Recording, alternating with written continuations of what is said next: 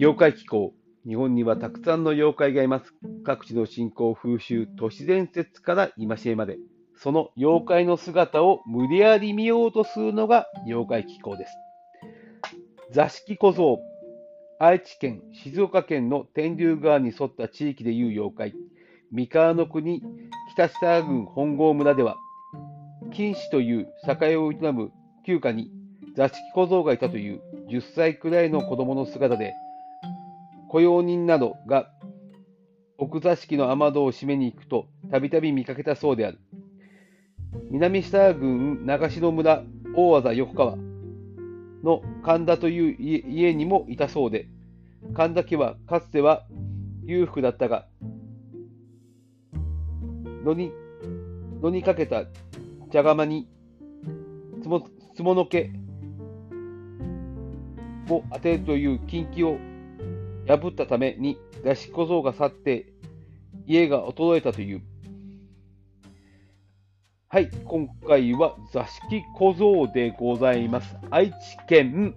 えー、ま、新城とか、えー、その周辺の、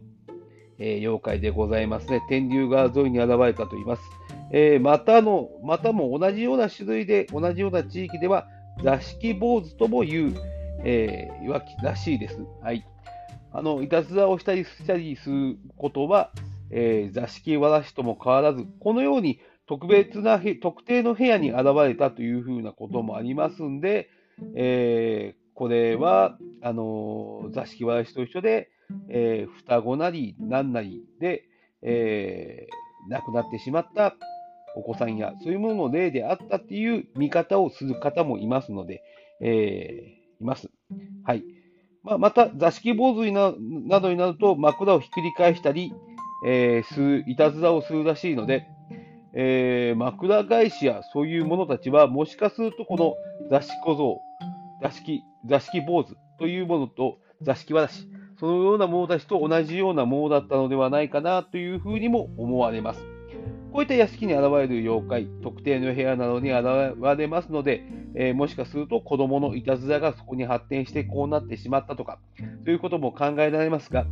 えー、ある場所の、家のこの場所に現れる妖怪というのは、他にもまだいますので、また紹介していきます。また次回、妖怪の世界でお会いしましょう。